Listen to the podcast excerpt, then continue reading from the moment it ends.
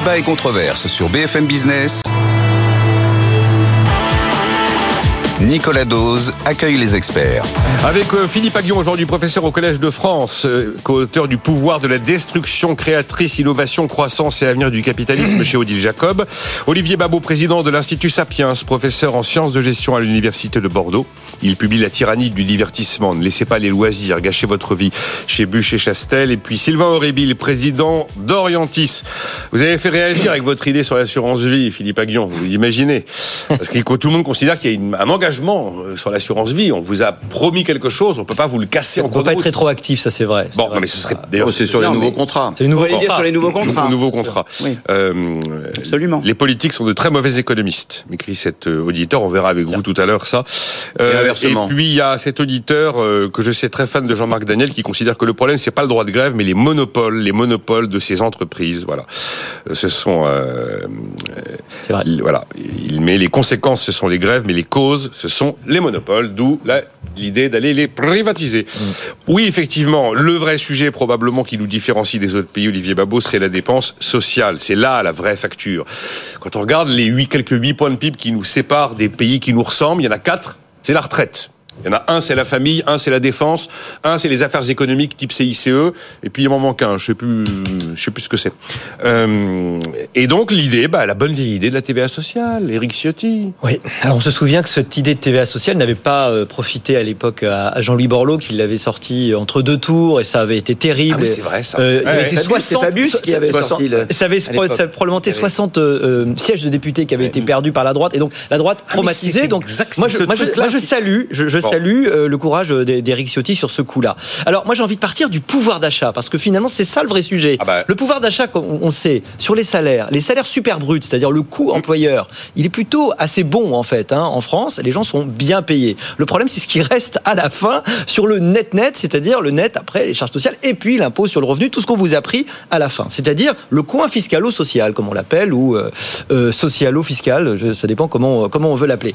Et ben pour le réduire, non, le, notre problème c'est comme on le sait, c'est que notre protection sociale qui profite à tout le monde, elle pèse sur le travail. Il y a absolument peu de gens qui travaillent. Et donc, il faut essayer de trouver l'impôt qui a la plus grande assiette. La meilleure assiette, c'est la consommation, évidemment. On n'a pas trouvé mieux que la TVA en, en, termes de rendement, point, euh, par rapport à ce que ça rapporte. Et donc, la TVA sociale, c'est-à-dire l'idée que, je crois qu'à l'époque, le, le, le, projet, c'était d'augmenter de 5 points. Donc, imaginez, vous passez de 20, c'était un peu moins à l'époque, mais 20 à 25, bon. Et ben, tout cet argent, ça vous permet de considérablement euh, euh, économiser sur le, le, les charges du travail. Ça veut dire que, en fait, en salaire net, tout d'un coup, vous avez une explosion. Ça veut dire que les gens euh, qui vont consommer vont évidemment payer un petit peu plus, mais le travail devient plus rémunérateur. Je trouve que c'est une très bonne piste pour arriver, alors ce qui ne fait pas l'économie probablement d'une d'une remise à plat de notre système de protection sociale qui devient de plus en plus difficile à soutenir dans un moment où on est moins riche. C'est le problème, parce qu'on ne fait que transférer une facture. C'est un transfert de facture, c'est-à-dire qu'il faut quand même réfléchir à la facture. Voilà.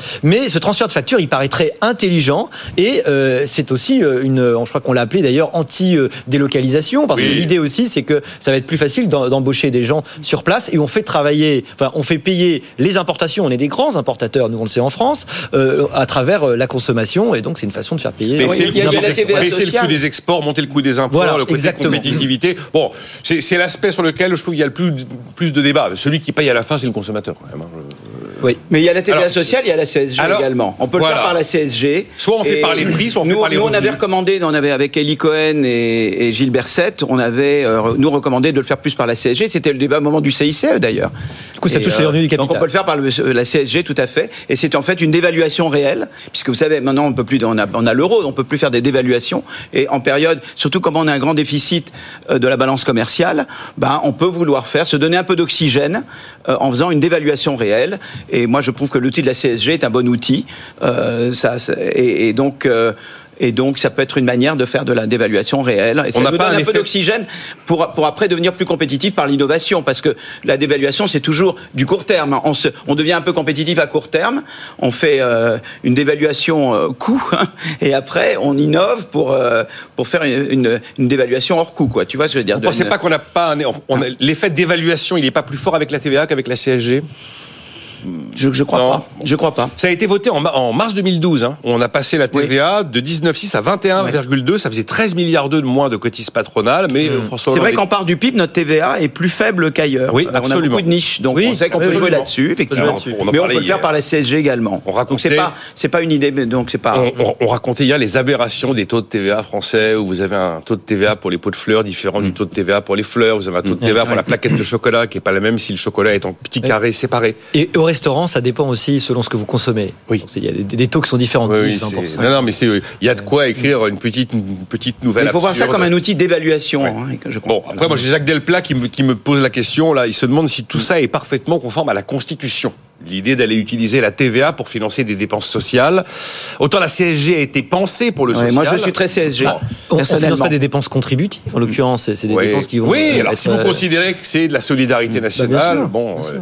On va bon, c'est un, sacré débat. Oui. Euh, J'ai eu beaucoup, beaucoup de gens qui considèrent que c'est une mesure de gauche, la TVA sociale. Et que c'est bizarre qu'Éric Ciotti la porte. Je sais pas. Elle est donc consensuelle. Bon, elle a été votée sous Nicolas Sarkozy et elle a été, euh, au contraire, mise au rebut par François Hollande, devenu président avant son entrée en vigueur prévue à l'octobre La, 2012. la grande critique, c'est que la TVA est dénoncée comme l'impôt le plus injuste parce qu'il va toucher tout le monde de la même façon. Et encore plus si vous êtes pauvre, puisque théoriquement, votre taux marginal euh, de propension à consommer est supérieur euh, si vous êtes. C'est la si vérité, objectivement, Olivier Babot. C'est pas faux, mais de l'autre côté, quand vous bon impôt, économisez la beaucoup, l'épargne n'est que de la consommation différée. Donc vous finissez toujours à la fin par payer. Donc on en revient à la flat tax, l'idée de Philippe. On paye tous à peu près le même taux. Alors évidemment, il y a des gens qui diront il faut que ça soit progressif. Alors moi j'ai une super, j'ai une chose. idée. À l'heure de- des nouvelles technos, j'ai une idée géniale à vous soumettre, Olivier. Vous savez, on a tous Oui. une carte bancaire, on peut rajouter, les robots on peut rajouter une petite ligne numérique qui va faire qu'en fonction de vos, de vos, de vos revenus, vous, vous payez pas le même prix au magasin. hein. Vous imaginez le truc? On pourrait. ah bah, Techniquement, on pourrait. Alors je pense que là, votre bilan carbone. non, mais là, ça passerait pas non plus le. Ouais. Euh, vous voulez ça? Non. bon, euh, IA. non, mais ça me. On va parler de l'IA, Soit, oui. soit on- parce que on transfère une facture qui ne bouge pas. Et là, il y a un moment, il faut aussi. Parce que la solution, c'est d'augmenter le taux d'emploi. Mais, mais mieux répartir le fardeau, c'est déjà quelque chose de bien. Mais alors, ça, ne veut pas dire qu'il ne faut pas augmenter le taux d'emploi en même temps. On peut faire les deux. Ouais. On peut. Je- moi, je suis plus CSG. Basculons un peu sur les, plutôt sur les. Il y a le côté intergénérationnel. On bascule sur tous les revenus, y compris les retraités. Oui, Bon. compris. Euh, enfin, ce débat, il est. Quand on pense que la CSG a été créée à 1% par regard, regard Ouais. sur la main qui indiquait qu'on n'augmenterait pas. Et on est à 7. Souvenons-nous. euh, Ah, moi, je suis assez CSG. mais enfin, Souvenons-nous. On est à 7,5 là. Comme quoi, quand on invente un impôt, hein, Mais ce sont quand même les structures d'impôt les plus, les, les- les plus innovantes du monde. Elles se- sont des idées françaises. Oui, oui. Maurice Loret, 54, la TVA. Voilà. Et ça, tout le monde l'a copié. Personne ne s'est amusé à reculer la retraite de 5 ans, ni à mettre euh, le même jour, la même durée du travail pour tout le monde. Mais par contre, la structure de la TVA, ça fonctionne dans le, dans le monde entier. Euh, IA. Euh, Philippe Aguillon m'écrit parmi les idées du jour. Tiens on va parler de l'IA et il faudrait quand même réussir à savoir ce que ça peut produire en termes d'emploi et en termes euh, de croissance. Et ça intéresse les chefs d'entreprise de savoir quelles peuvent être les conséquences de l'intelligence artificielle. Vous vous posez la question Philippe Oui, on va sortir un rapport sur l'IA, dans une commission IA dans, dans le 12 mars. On remet un rapport Vous- au président de vous la dites République. on c'est vous et, Donc, et euh, ma commission, ma coprésidente Anne Bouvreau, et on a une commission IA, et on remet un rapport au président de la République euh, le 12 mars. ah Voilà. oui ça on, va- on Voilà. sera, on sera sur le Donc, coup euh, voilà. Mais c'est vrai que à l'occasion, donc on a, on a fait un peu des travaux de, de- de recherche avec, avec des collègues, notamment Simon Bunel, qui je travaille beaucoup, et, et, euh, et Xavier Jaravel aussi travaille avec nous. Et on, on a regardé un peu les effets sur la croissance et l'emploi. Et, et en fait, euh, nous, ce qu'on trouve, c'est que, en tout cas, les entreprises qui adoptent l'IA, par rapport à des entreprises semblables qui l'adoptent pas ou qui l'adoptent plus tard, créent, sont nettes créatrices d'emplois. comme pour les robots quoi Donc, euh, il y avait cette crainte, disons, de l'IA, euh, disons, générant du chômage de masse. Pour le moment, c'est pas dans les données. Alors, évidemment, c'est des données à très court terme. On voit l'IA, c'est sur trois ans. Tu pourrais dire peut-être à plus long terme, tu as d'autres effets. C'est pas uniforme sur toutes les professions, mais globalement, euh, les entreprises qui adoptent l'IA, et c'est parce que ça cause un effet de productivité, elles deviennent plus productives. Et donc, comme elles deviennent plus productives, c'est comme pour les robots, eh bien, euh, elles ont, elles peuvent baisser leur prix, ou en tout cas, euh, améliorer le rapport qualité-prix, et du coup, vendre davantage davantage et du coup embaucher davantage. Et cet effet de productivité l'emporte sur l'effet de substitution de la machine à l'homme. quoi. Et donc ça, c'est une. Alors on le trouvait déjà, moi on l'avait déjà trouvé sur le- l'effet du robot ou de l'auto- l'automatisation, mais euh, apparemment on le trouve pour le moment sur euh, l'IA. Alors c'est pas uniforme sur tous les emplois. hein. Il y a des emplois qui sont davantage touchés que d'autres par euh, l'IA, mais et donc ça veut dire qu'il faudra éduquer, il faudra avoir de la formation plus que Il jamais, falloir il faudra il avoir falloir une de bonne accompagner. Du marché du travail, mais en tout cas, la crainte, si vous voulez, de- de- d'une IA qui nous rend euh, la, la crainte existentielle, ce qu'on appelle le risque existentiel lié à l'IA, ou que l'IA nous rend complètement redondant et crée du chômage de masse. De la même façon qu'on a eu cette crainte à propos des grandes innovations y a la machine à vapeur, l'électricité ou la- les technologies d'information, à chaque fois, on a prédit la catastrophe et le chômage de masse. Et je pense, à nouveau, euh, rien n'indique du tout qu'on va aller dans cette direction. Donc, c'est l'idée de, de diab- dédiaboliser l'IA, voyez, de dire voilà, je comprends. ça Oui, n'a vous les partez- conséquences. Vous, vous partez Voilà. li- dans l'idée que ce que nous enseigne l'histoire sur les effets de l'innovation sur l'activité, l'emploi, la croissance, ça va se répéter avec l'intelligence. Bah, en tout cas, pour le moment, rien n'indique que l'IA euh, soit euh, réductrice d'emploi globalement. Alors, ça ne ça, ça veut pas dire qu'il va pas falloir voilà, des formations, qu'il va pas falloir un, un marché du travail qui permet voilà, d'adapter les, les- les métiers, de changer, de passer d'une occupation à une autre. Ça, il faudra évidemment le faire. Mais globalement, pour le moment, on ne voit pas du tout que l'IA réduise l'emploi. Parce que là où je trouve qu'il y a une particularité un peu nouvelle avec cette Oui. révolution, c'est que quand vous aviez une innovation technologique, le métier à tisser, mais les tisserands au chômage, ce sont les tisserands. Quand vous avez une, tout d'un coup une intelligence au silicium qui vous raye une intelligence carbonée sur la planète entière en un temps record, on est sur un effet de masse, vous voyez ce que je veux dire, Philippe, qui dépasse ce que l'histoire nous a enseigné. mais en même temps, l'IA... Quand les chandelles disparaissent pour l'électricité, bon ben on faisait de la chandelle. Oui, oui, mais l'IA, ce qu'elle fait, c'est qu'elle elle, elle vous aide à faire des tâches, rébar- à gagner du temps sur les tâches rébarbatives Oui, et à devenir plus créatif. D'accord. Voilà. Et donc ça, c'est un des grands avantages. Et alors l'autre chose de l'IA, c'est que l'IA a un potentiel de croissance très important parce que l'IA automatise en partie la production de biens et services, mais également la production d'idées. Elle vous aide à être beaucoup plus efficace dans la production d'idées. Donc elle a ce potentiel de, elle améliore la technologie de production des idées, ce qui est un, ce qui devrait normalement être un accélérateur de croissance. Mais d'un autre côté, il y a le l'envers de la médaille, c'est qu'on sait qu'avec la révolution des technologies de l'information, ça a donné lieu aux GAFAM. Au début, les GAFAM, elles ont dopé la croissance, mais après, elles sont devenues tellement tentaculaires qu'elles ont découragé l'entrée de nouvelles firmes. Et là, ce qui se passe avec l'IA, c'est que c'est d'emblée les GAFAM qui Mais sont là. C'est qu'elles sont immédiatement là. C'est c'est eux les grands acteurs. Et le danger, c'est qu'ils plombent la croissance d'emblée. Donc, si vous voulez, l'IA a un potentiel de croissance, mais il va falloir plus que jamais travailler sur la, la marge de la concurrence. Plus que jamais, il faudra réformer les politiques de concurrence pour justement que les GAFAM et les, et les gros, les, les gros acteurs de l'IA, eh bien, ne nient pas l'innovation des autres. Voilà. Et donc, et tout est là-dedans. Donc, c'est toujours la même idée. Il y a un potentiel de croissance, et un potentiel de création d'emplois. Il faut adapter nos institutions, voyez, que ce soit nos politiques de concurrence, nos politiques de marché du travail, notre politique d'éducation et de formation, pour que l'IA puisse donner le maximum en termes d'emploi et de croissance. Euh, Voyez on a beaucoup dit que les Européens, avec l'IA Act, s'amusaient une fois de plus à réglementer là où les Américains innovent. Bon, le- Euh, oui, effectivement, nous libérer de tâches répétitives. J'ai quand même lu des chiffres sur la, la- le métier de traducteur.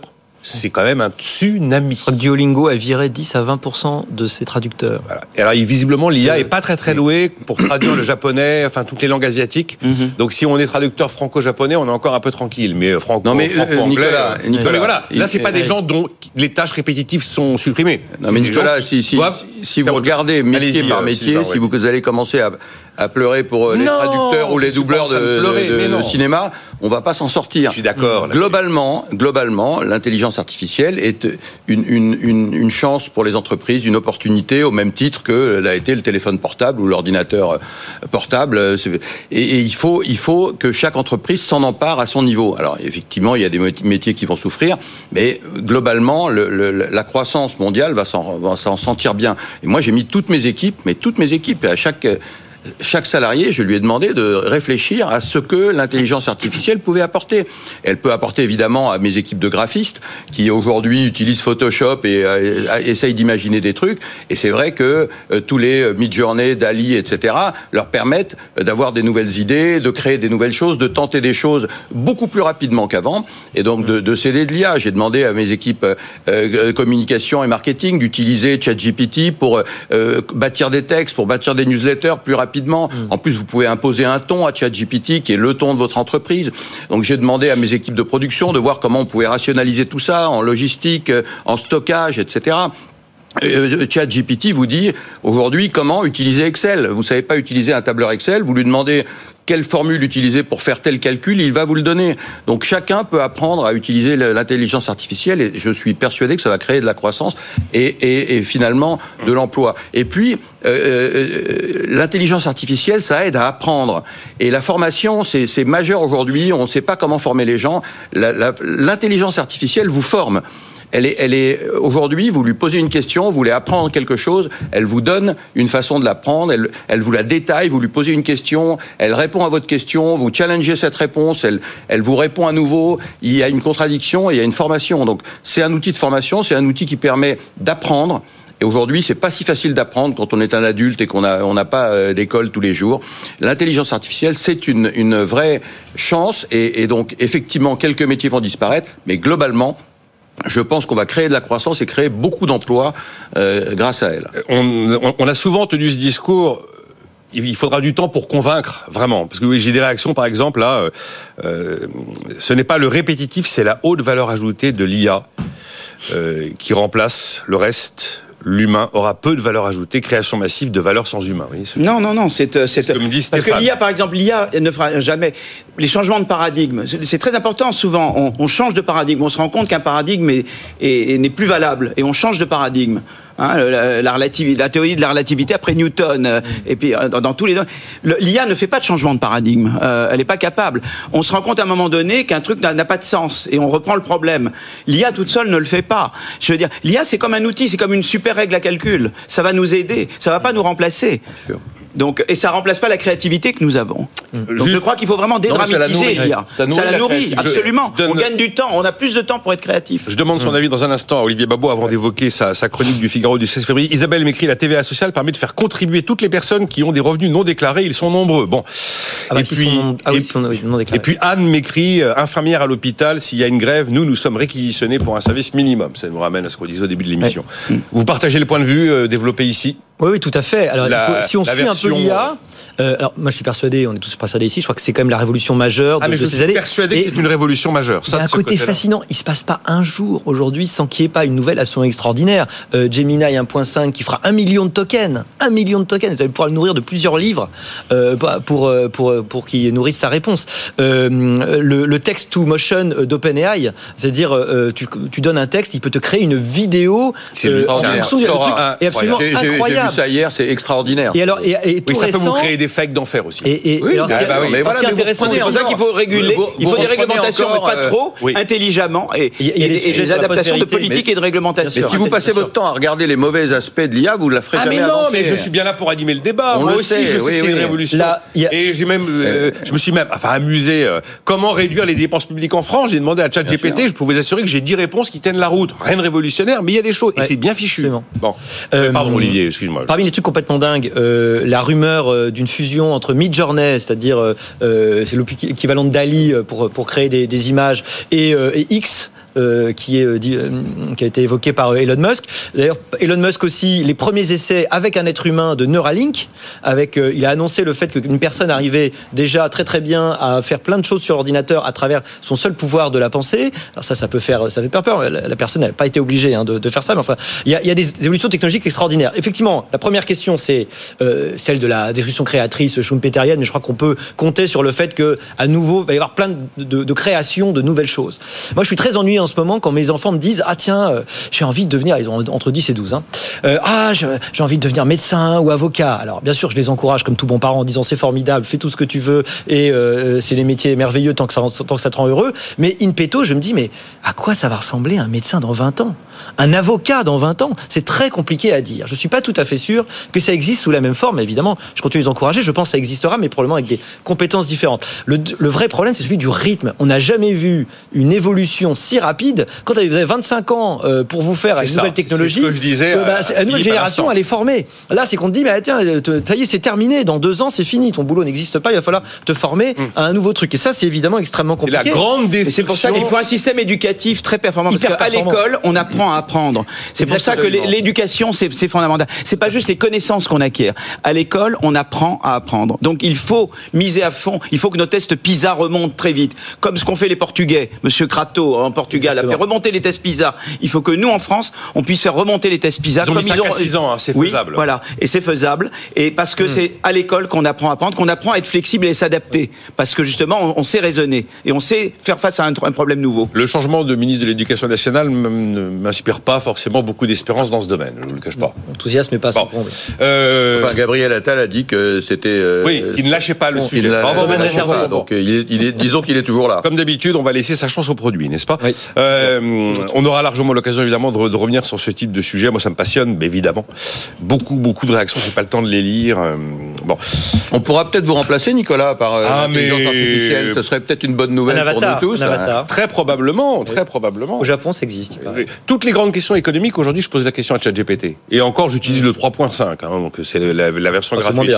Oui, mais bon, euh, comment rendre la dépense publique plus efficace? Ce matin, je lui ai demandé entre TVA sociale et CSG sociale que Alors choisir. Alors? Bon, c'était un peu, euh, c'était difficile avec les réponses que j'avais d'avoir une réponse choisissez ça, parce qu'il y avait tous les tous les avantages et les, et- et les inconvénients des deux. Bon. Nicolas, vous allez apprendre une chose, c'est que ce n'est pas la réponse qui compte, c'est la façon de poser la question.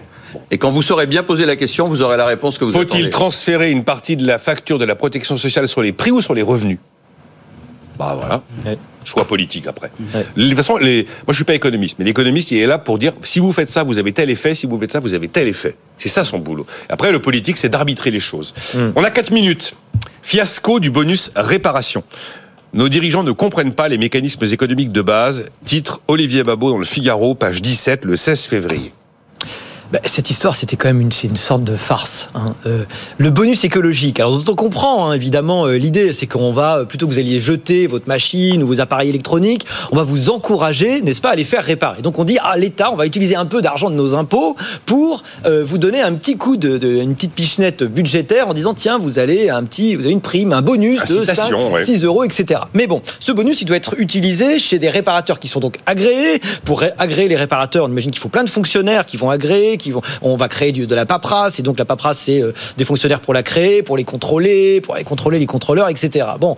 Et puis là, sort une étude d'une association qui explique qu'en fait, les prix ont augmenté d'à peu près l'équivalent, 10 à 20% chez les, les, les réparateurs. Alors pourquoi Ben J'explique, il fallait pas un super ordinateur de la NASA pour prévoir ça. Il fallait un, un manuel d'initiation à l'économie en classe de seconde, n'est-ce pas Qui, dans le chapitre, s'il n'a pas été supprimé sur l'offre et la demande, va t'expliquer que si malheureusement, s'il y a une offre qui est fixe mais que la demande augmente, et ben là, le- le- l'équilibre du marché assez naturel, c'est que le prix augmente, n'est-ce pas? Et euh, c'est d'ailleurs assez sain. C'est comme ça que ça, fonctionne. Et donc à la fin, avec le budget, avec l'argent public, on a donc euh, payé pour un avantage euh, qui n'ira absolument pas dans la poche du consommateur. Malheureusement, ce, ce- cet exemple d'ignorance de fonctionnement de mécanismes économiques de base, il est malheureusement, on pourrait le multiplier peut-être presque à l'infini. C'est comme si nos dirigeants, en fait, n'avaient aucune idée de, de ce qu'on appelle l'effet retour, euh, de l'idée euh, que votre votre décision va avoir un effet sur le marché, que le marché va va avoir une réponse, que les acteurs vont vont vont, vont répliquer. Ce qui est assez euh, inquiétant, en dehors du fait du côté un peu gadget d'une mesure qui est vraiment une micro-mesurette, là où par ailleurs on n'arrive toujours pas à vraiment, par exemple, démarrer de façon volontariste les investissements dans un dans, un nouveau parc nucléaire. Voilà, c'est un peu là encore ce contraste, il est un peu gênant, vous voyez, entre les micro-mesurettes euh, qu'on va annoncer de façon extrêmement satisfaite et puis la réalité d'une absence de stratégie et de vision à long terme. Ce Voilà. que vous écrivez, c'est enfin, ce que vous décrivez, c'est typiquement ce qui se voit, ce qui ne se voit pas. Oui. Ce qui a l'apparence de la bonne idée, avec une espèce d'intuition évidente que de toute façon c'est ce qu'il faut faire. Et puis bah, l'effet de second tour ou ce qui ne se voit pas. euh, C'est pour ça qu'il fallait réformer l'économie, enfin en faire même avant la seconde. Moi j'ai refait les programmes d'économie de, de tout l'enseignement secondaire. C'est- Enfin avec Oui, d'autres. il faut faire de l'économie j'ai avant la J'ai seconde. j'ai changé les programmes d'économie en seconde, première, terminale, et je, je trouve quand même qu'on devrait démarrer l'économie avant. Je, de- je pense qu'il faut. Je pense qu'il y a, il y avait un grand problème d'analphabétisme économique dans la population enfin, française. quand- Je pense, est- j'espère qu'on va est- la- En tout cas, maintenant, c'est obligatoire en seconde. Philippe, quand on est à Bercy ou à Matignon ou à l'Élysée, on est censé avoir deux trois neurones peut-être euh, bien placés pour savoir ce genre de choses. Enfin, je- Le problème, c'est que C'est c'est que- le mot de la fin, Sylvain. On a une Oui, minute. oui. hein. non, le, le- le problème, c'est qu'à Bercy, ils ont certainement euh, les neurones pour le faire. En revanche, euh, l'administration, elle, qui a les neurones, hein, elle est chargée d'administrer. Et donc, elle va mettre en place tous les contrôles, les règlements, les accréditations. C'est son boulot. Et donc, vous demandez à, une administration d'aller contre elle. C'est-à-dire, on lui dit, bah, simplifie, on reparle de simplification, en, tous tes, tes- fonctionnaires qui travaillent, ils sont en trop, il faut euh, t'en débarrasser, alors que elle, elle se nourrit de ça. Donc, quand, quand, quelle que soit l'innovation que vous pouvez avoir au plan économique, à la fin de la journée, c'est l'administration qui décide et qui applique. Oui, mais enfin, le Et tant qu'on n'aura pas mis la main sur l'administration, c'est toute la difficulté. Sarkozy a essayé quand il était à Bercy, Macron après lui. Loi Pacte 2. Le, Loi le Pacte maire aussi, 2. mais à la fin de la journée, ce sont les administrations centrales qui décident et elles sont surpuissantes. Oui, mais normalement, un politique qui prend une décision économique doit savoir ce que dit Olivier Babot, c'est que si vous mettez une subvention, la subvention, vous allez la retrouver dans le prix à l'arrivée. C'est c'est- Hélas, comme pour les Bon. APL. Puis en plus, ah, c'est vrai que vous avez vu que c'est. Il y a aussi les réparations de vêtements. Là. Bah, C'est pareil. Le, zip de 8 cm, c'est pas la même subvention que le zip de 10. ou de Est-ce que c'est la même TVA Ils sont fous. Ah, un jour, il faudra qu'on mette comme ça, on fasse une demi-heure avec des- des- en allant. d'ab- Oh, je me souviens des les, les décrets d'application des restrictions de, me- de- de vente pendant Covid. Ah mais oui. Quand même absolument génial. Ouais. On avait interdit Vous aux. pouvez pas acheter de sous-vêtements, mais Ouais. peut-être des chaussettes ou le contraire. On avait interdit au supermarché de vendre des fleurs parce qu'on avait fermé les fleuristes. Par contre, ils pouvaient vendre des, des plantes en pot. Bon, allez, c'est, euh, c'était bien, merci. Merci Philippe Aguillon. Euh, 12 mars, hein, le, le rapport. Ah oui, ça, ça va être un grand moment. Olivier Babot et Sylvain Aurébi, rendez-vous demain 9h.